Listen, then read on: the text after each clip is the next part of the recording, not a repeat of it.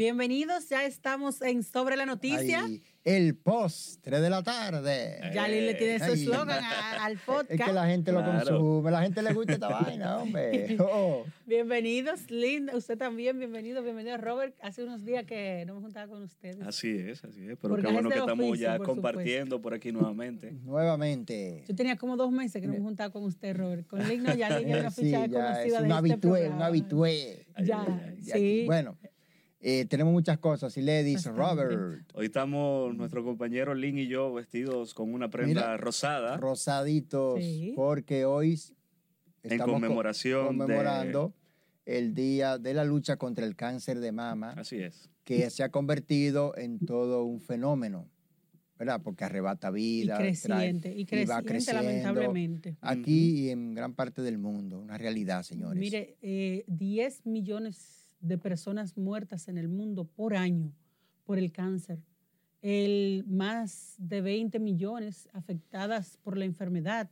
O sea, es mucho, es mucha gente. Aquí en República Dominicana, lamentablemente, no se tienen cifras exactas, pero sobre todo el cáncer de mama, el 25% de las pacientes que son diagnosticadas, o sea, quienes van a una consulta, resultan con cáncer de mama. Ah, Es algo alarmante, son mujeres Así es. de mayor, por lo general mayor de 40 años, pero también debido, no se sabe todavía porque no hay estudios concluyentes con relación ni a la cura ni a qué provoca el cáncer. No, es la alimentación, dice- alimentación, estilo de vida y factores genéticos. se dice todo eso, pero todavía no hay nada concluyente con relación a esta mortal, gravísima enfermedad. Mira, decía Feuerbach que el hombre es lo que come.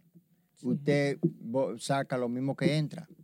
Y eso es lo que le produce a usted el combustible para su organismo, que puede ser para bien o puede ser para mal. Lo que usted se come ahí comienza la vida y comienza la salud y su estilo de vida. Es por ahí hay que revisar la alimentación. Y comenzando Para- por el agua. ver. Tú tienes Eso razón, es. Lynn, pero comenzando por la misma agua, hay mucha gente que dice, yo no tomo agua. O sea, cuando tú escuchas a una gente, "Ah, yo no tomo agua, ¿y qué, qué usted vive? Pues usted está casi muerto, porque de, de- de qué usted vive? Y la misma comida, la gente, a mí no me gusta la ensalada, a mí no me gusta la hierba, yo no soy burro para comer hierba. Bueno, pero ahí, Que los, pero mismos, los luego, mismos, eh, alimentos, ¿verdad? Que son ricos en vegetales, es que pueden ayudar o son de los que recomiendan para ayudar a- a- en la salud para combatir este, esta grave... Y- los y- y químicos para la nosotros- producción de los mismos alimentos. pero claro, antes se cocinaba más natural. Sí. O sea, ya todo eso ha Y sido la producción sustituido. como tal. Por- procesado. sí, Ahora pero todo, todo, es procesado, le agregan química y entonces ahí es que viene el pro- pro- pro- pro- los problemas, me enredé. Pero mira, Robert, los no, no, ya otros... se en redes, no se apure. Bueno, pero ta- par- por eso la traemos a usted hoy, porque mire, nosotros los hombres, Robert, también tenemos que cuidarnos. Así es. Porque nosotros también podemos sufrir cáncer de mama. Sí, Oigan uno- bien, un 1%, oigan bien, sí. supermachos, superhombres, los supermanes que están ahí detrás de cámara. Miren, eh, ustedes también tienen, están expuestos, aunque nuestras mamas estén menos desarrolladas que las de las mujeres. Y están menos pero- expuestos los hombres. pero sí, están, claro, pero porque no lactamos y ese tipo de embargo, cosas. Sin embargo, perdón, Lynn, ustedes tienen una situación y es con el cáncer de próstata, que miren, Ujú. pareciera, es alarmante. Y de hecho, el, lo- lo- el cáncer, sobre todo de próstata, se convierte para muchos hombres en una vergüenza y no se atreve ni siquiera a revelarlo y se convierte en un misterio en sus familiares. Fulano está enfermo, ¿qué le pasa? Y la gente y la propia persona que tiene la enfermedad lo diga como que la enfermedad, señores, donde usted compró, venden, no venden, regalan. Mira, Las enfermedades son de la gente. Y hay muchas personas que, sobre todo hombres, que le da vergüenza decir que tienen cáncer Sí, de pero- próstata. pero ese cáncer es uno de los más benignos si se trata a tiempo, A tiempo. Sí. o menos mortífero, porque te lo controlan e impide que se expanda e impiden que haga metástasis. Tú ves, y lo dejan ahí controlado y tú puedes vivir muchísimo. Aquí hay gente que tienen cáncer de, de eso y viven muchísimo y hacen su vida normal y mueren hasta de otra cosa. Así que eso con, con tiempo tiene remedio. Al final el llamado es a sensibilizar y generar conciencia de que Y acudir se al médico a chequeen, tiempo. de que se chequeen, que vayan al médico y que puedan atender con tiempo esta enfermedad, que si la atienden con tiempo pueden mejorar muchísimo su calidad de vida y pueden vivir muchísimo tiempo. Entonces es Bueno. generar Y conciencia. no con morir eso. como le pasó lamentablemente triste a un cabo de la Fuerza Aérea o Ah. Militar que hoy Lamentable. ama- amanecimos con esa noticia Sí. de que lamentablemente fue ultimado por presuntos delincuentes no le robaron nada. Se dice supuestamente de que él se, él se fue, se paró, venía de la Fuerza Aérea de hacer su servicio y se paró en, el puen- en un puente donde fue a hacer, se le dio eso de hacer El pipí. puente de la- de la- un de la oscurito, 17. Fue a hacer pipí ahí. Sí, Y Ujú. entonces, lamentablemente, lo sorprendieron los malhechores y le dieron tres disparos. Sí. Tres tiros. Que le cegaron la vida. Era un joven muy querido. En el, ahí en los Sí, Peralejos ese donde él entorno. sí, residía. Luis señores, Ramón Ventura Moreno. yo estuve 31 ahí, años. Yo estuve ahí, lamentablemente, un joven de muy escasos recursos. Sus familiares estaban totalmente desolados, los vecinos. Se ve que era un joven muy querido. Era muy querido. Dicen que ese joven se quitaba el pan de la boca para dárselo a sus vecinos. Le decían el guardia. Por ahí, la referencia que nos dieron a nosotros como reporteros cuando fuimos al lugar, nos dijeron, no, ustedes preguntan dónde vive el guardia, que todo el mundo le va a decir. O sea, que era un joven intachable por la referencia que daban sus propios vecinos. De hecho, los vecinos eran los que se estaban haciendo cargo Sí. de los restos de él en el INASIF y eh, sus vecinos y una tía, para que ustedes vean el nivel de compañerismo que tenía este joven para con sus Sí, mira. vecinos.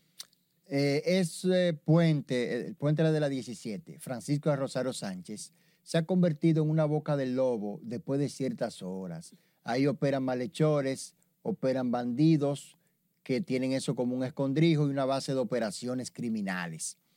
De manera que hay que investigar este hecho, la policía ahí tiene un caso calientito y la población espera respuesta.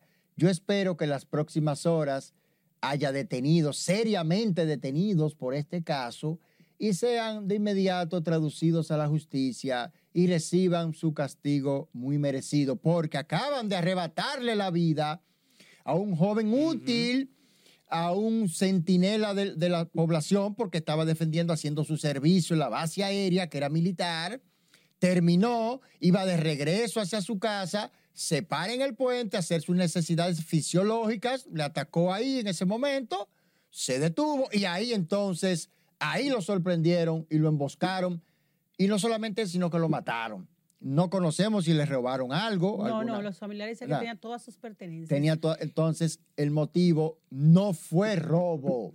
Hay que ver qué hay detrás de esta muerte, porque eso no se puede quedar así. Y dicho sea de paso, no es el primer militar muerto. Militares, policías, vemos constantemente cómo muchos de ellos son muertos, sobre todo para quitarle el arma. El armamento. La- la- algunos dicen que pudo haber sido el robo y lo que pasa fue que se asustaron porque el militar también jaló y creo que también disparó. Y esto podría ser la alerta para que ellos repelieran a tiros. ¿Y qué pasa con los militares? Que la mayoría no, la, no viven para contarla. ¿Por qué? Porque como tienen un arma y justamente esa arma que ellos tienen para resguardar a la población es la arma que utilizan en su contra. ¿Por qué? Porque cuando ellos jalan y muchas veces los delincuentes, hay uno que está armado, el otro no, lo que quieren es esa, esa arma para continuar con sus fechorías y sus actos delictivos, porque Sí. sabemos que un arma no se consigue tan fácilmente, sin embargo, los delincuentes, ¿qué hacen? At- buscan una, la compran, lo que sea, la, at- y entonces con esa salen a atracar y a, re- y a buscar otras armas que posteriormente las venden a otros delincuentes y por eso lamentablemente hay, como tú dices, No, hay que lamentablemente, y perdón que te interrumpí, hay un dicho que es casi como un dicho de estos del viejo este, pero que es muy común entre esas personas que tienen armas, que es la sorpresa es del que la da. Sí. Entonces, así. lamentablemente ellos están expuestos también. Como saben que los militares están armados, eh, Y- los, delincuentes los delincuentes prefieren asegurarse y dar la sorpresa a ellos. Sí. Entonces, y a es. veces la gente, la gente es cuestiona que si tienen el mismo, el, que si tienen, que si, o sea, si son militares, están preparados, que por qué no.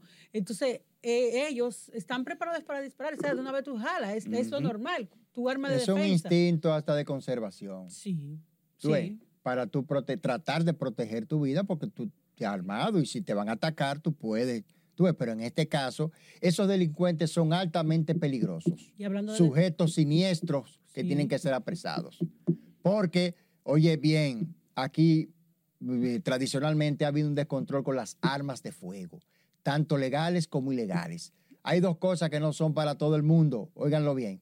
Armas de fuego, que no son juguetes, volante. y volantes, porque usted lleva la vida de, us- de la- su vida y la de otras personas en sus manos a ley de un clic o a ley de cualquier errorcito para que ocurra una tragedia y una desgracia como la esa que ocurrió anoche en el puente de la 17, la policía tiene, tiene que caerle atrás a, e, a esos rufianes.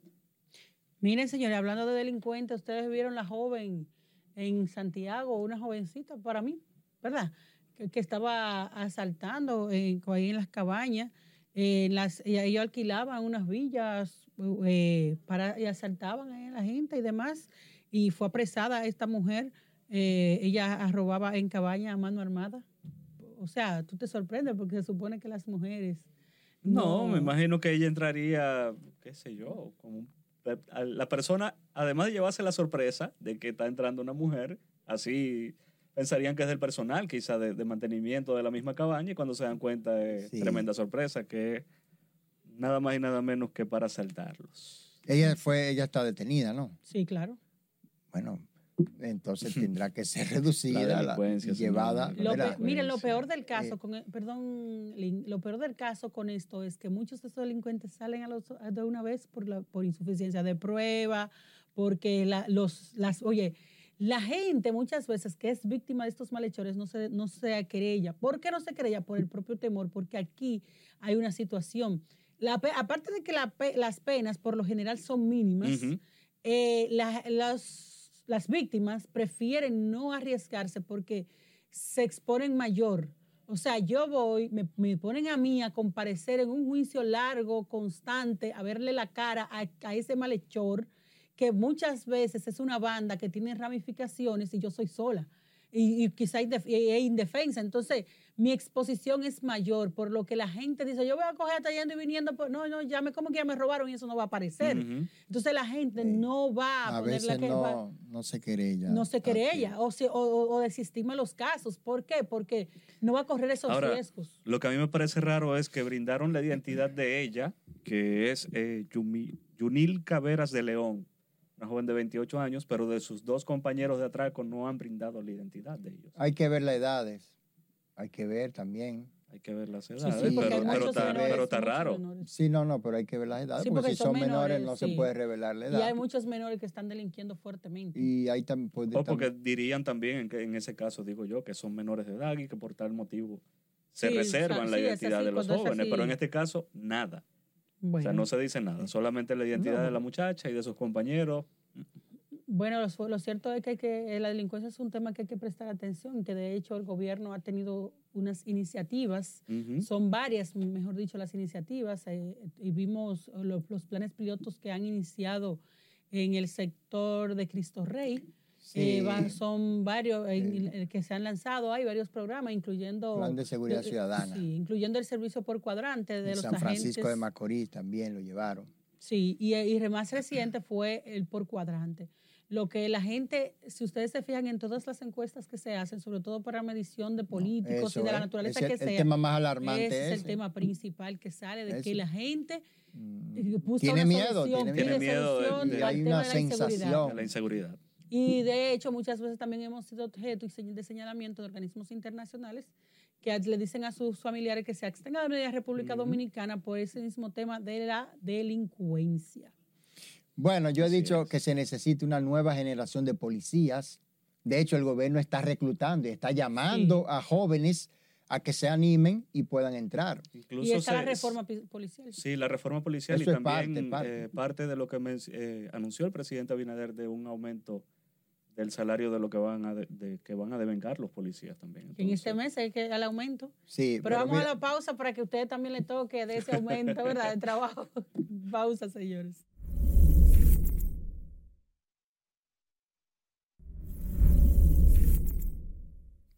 Continuamos en el postre de la tarde sobre la noticia. es. Recuerden que si usted acaba de llegar y no ha podido ver el contenido completo, pueden sintonizar la repetición de este podcast eh, y buscarnos en nuestras redes sociales como Noticias RNN en YouTube, podcast sobre la noticia para que vea todo lo que hemos estado comentando y por supuesto continuar viendo lo que Robert, vamos te a escuché, seguir. te escuché como un locutor de ese locutor de caer la no, cayendo la noche, así, Eh, esa ah, Sí, música. esa, esa música, sí. Un lo- programa eso que ponen de madrugada, Sí. de Ay, estar ay. enamorados. ¿Usted recuerda? Ya, espera, que yo no soy un programa para enamorados, sé que No, el lo amor que se fue. no, no, que- bueno, bueno, estaba podemos, aquí podemos cuando hacer un podcast romántico después otro día. 100 canciones de amor y un Yo- millón de recuerdos. yo no sé, Eh, pero ya- y serenata continental. Ay, ay, ay, Hay ay. programas, hay programas. no- Tú no que vivías aquí, Robert no vivía aquí cuando eso. No. Pero eso era una delicia Érase en las una vez. noches. Érase una vez, ¿eh? Cuando soñar, cuando soñar era posible. Qué bueno. Bueno, puede ser una buena idea. es que- Luego, si Eso ustedes Eso era quieren un antes del programa. Wi-Fi, antes del Wi-Fi Antes del y antes de Ahora las se mete redes. mano. Y antes de, sí, Antes se enamoraba, ahora mete mano. Sí. ¿no? Si la gente quiere un programa romántico después, pues déjenlo ahí en los comentarios y lo revisamos. Señores, eh, continuamos con las informaciones y tenemos la inauguración del muro fronterizo en Elías Piña. De una parte. Bueno, una Sí, parte. bueno, sí, porque la- el primer tramo, el presidente estuvo ahí activo, activo con su jefatura militar, Sí, ahí vimos al, Y- al- al comandante del ejército, vimos también. el- el- el ministro de Defensa sí, estuvo por ahí, ¿verdad? Exacto. Carlos Luciano Díaz Morfa y su jefatura militar. Miren, Carlos Fernández Onofre. sí, miren, esto se circunscribe en la política fronteriza del gobierno. El gobierno está dominicanizando la frontera.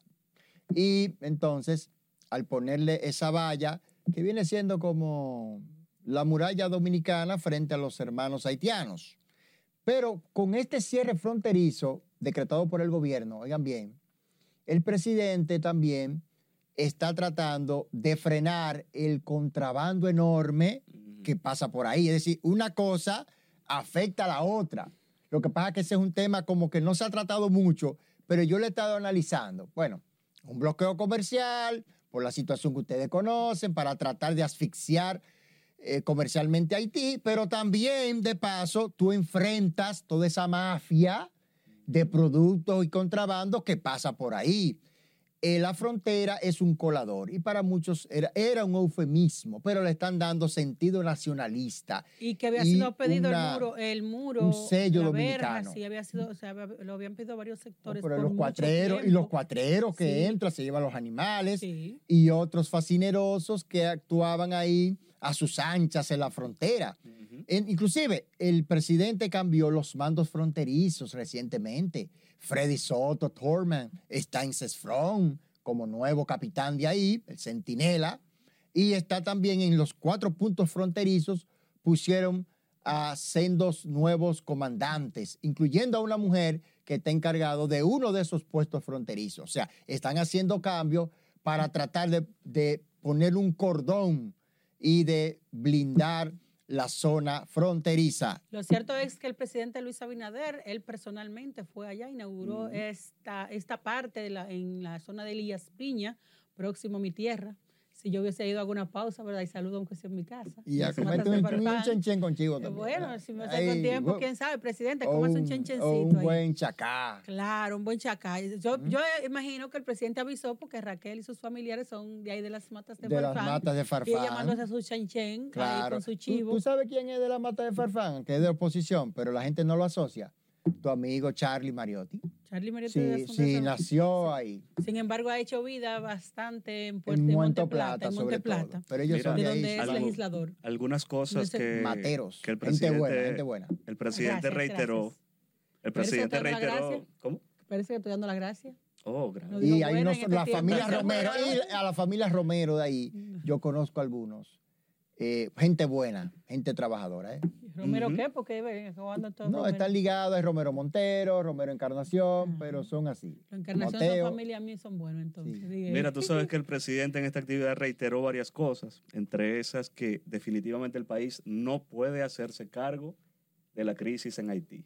Y de hecho ayer la ONU, perdón, eh, la ONU, de, perdón, la Unión Europea, La- la- estaba la Unión Europea, eh, la embajadora eh, Katia Affer, ella estaba diciendo que urge o que las cosas ya se llegara a un acuerdo entre Haití y República Dominicana, una solución definitiva a este conflicto que ella dice que lo que ha hecho es provocar daños. Y estaba también diciendo que justamente fue el pedido del presidente de que esas entidades de la organización de, de la de todo lo que tiene que ver con las- los, a los europeos y los países La europeos, Europea, continúe la la Unión Organización de los Europea Estados Americanos apoyando ese, ese pedido que ha hecho el presidente Luis Abinader para que se instale esa fuerza de paz, que ya dijeron que Kenia va La para ONU. allá a, liderar esa fuerza de paz en Haití.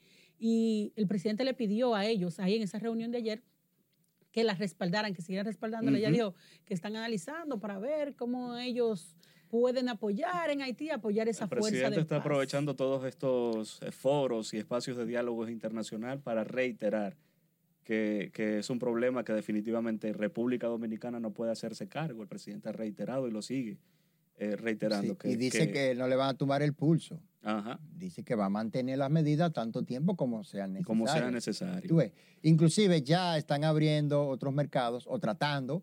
Ya, ya hay unos acuerdos ahí casi listos con Surinam, Guyana principalmente y otros países. Sí, Bueno. incluso él, él, pese a, o sea, aunque se tome una acción ya para resolver el tema, el conflicto haitiano, Esos él, él mercados van reiteró, a quedar abiertos. sí, pero él reiteró también de que la frontera ya no va a ser la misma. O sea, que de parte de las decisiones que se están tomando desde ya es que eso va a continuar. O sea, el presidente ha demostrado allí o ha reiterado como que va a mantener firme su posición respecto a la frontera con Haití. Y señores, eh, en el día de hoy Mira. se comenzó a dar seguimiento al tema del dengue con la ese fumigación, operativo. operativos. Bueno, Hay cosas que yo no entiendo poco porque tarde. dicen- bueno, y hay cosas que yo no entiendo realmente porque dicen que fumigar el dengue lo que hace es como que fortalece el mosquito, dice- según dicen los especialistas.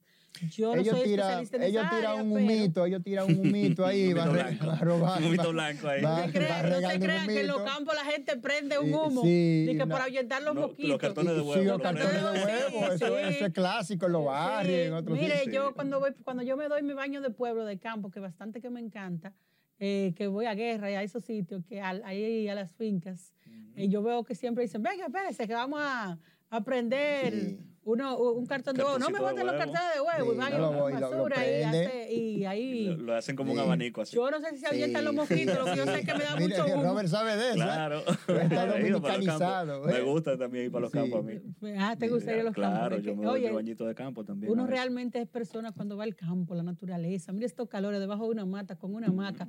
Ay, no, no, no, yo no me veo en las grandes torres, yo me veo bien más en. Y aire puro, más, Claro, puro, sin tapón. Un rito al lado que te suene. Eh, y cocina con leña. Sí, eh, Mira, yo, ¿qué cocina con yo- leña, yo, tuve Robert? que aprender a hacer Óyeme. chenchen. Yo dije, yo tengo que hacer un chenchen en leña y con chivo, mire, y. Y quedó, quedó. claro ¿eh? que quedó. Mire, fuego por arriba, fuego por abajo y, y arropado Y como no ese era plátano. y no Mira, era arepa, ¿eh? oiga, hay gente que por un chenchen van a donde sea, donde, donde tengan que ir. donde sea. Sí. A buscar sus cosas. Así Sí, que mire, Mm. eso del dengue realmente hay que prestarle mucha atención. Son Ujú. ya muchos los niños, más de 12, una docena de, de personas fallecidas por el dengue. 13 mil casos. Sí, cerca de 13 mil Sí, casos. que pudieran ser Es- más. claro. Hay subregistros. sí. ¿Ustedes sabían que el dengue también da sin síntomas? O sea, hay personas Sí, que no le dan hay, hay síntomas. síntomas al que son diferentes. Sí. O sea, dentro del, del cuadro, ¿verdad? De los diferentes síntomas que presentan las personas cuando tienen dengue, eh, me acuerda más o menos lo que pasaba con el COVID. O sea, algunas personas presentaban algunos síntomas, algunos sin síntomas, simplemente era como que se sentían mal, cierta debilidad, cierta eh, Bueno. pesadez, pero y miren, lo mejor para el dengue lo tienen ustedes en esa copa.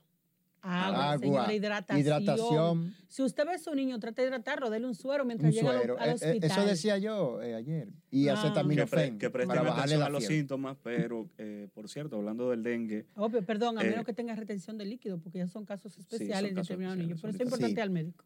Pero El doctor eh, cuyo eh, la Vic- hija falleció, la, la niña de 13 años, el doctor que perdió Sí, a su hija de 13 urólogo, años con dengue, él advierte que realmente, o sea, que estén pendientes de los síntomas y que es una enfermedad que sale bastante costosa bueno, el tratamiento. qué drama. Bueno, señores, y hoy se canta Play Ball, porque hoy ay, ay, arranca. ay. ¡La Mire, pelota! Declárese ahora. las águilas, no, no, las eso, águilas, venga, no, ¿qué eso, así no se vale. Me pusieron las yo soy sureña, yo solo. soy As- sureña, pero eso de las águilas. Mire, es y raro mi papá que es cogidita para ayudarlo. Para Bueno, ayudarlo, porque mire, esa, ahí mire. quedan dos o tres viejos en ese equipo. No, pero mire, su papá está en escogidita, Sí. que yo creo que tiene la sangre roja. no, Hasta la sí. sangre la tiene Pero roja. ustedes Pero son- él, no, pero el aguilucho, porque oiga, los, escogi- los, los escogidistas, usted sabe que eran los eternos rivales del Licey. Sí. Entonces, cuando no hay, no hay ya, Águila. se tumba al, se escogido, que es lo más fácil. Escogilucho. Entonces, eso, claro, y escogilucho, está bien.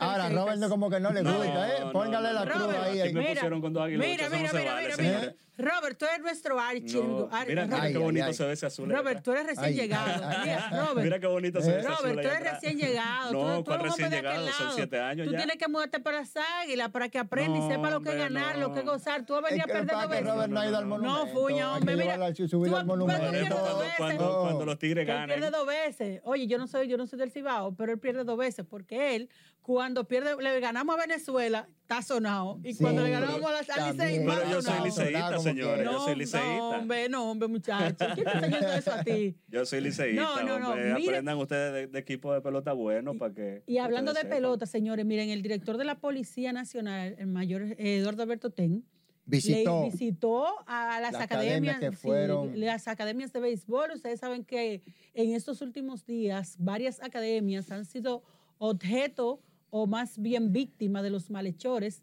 que han, se han, han entrado allí, han cargado con muchísimas cosas, han incluso eh, amarrado a los peloteros.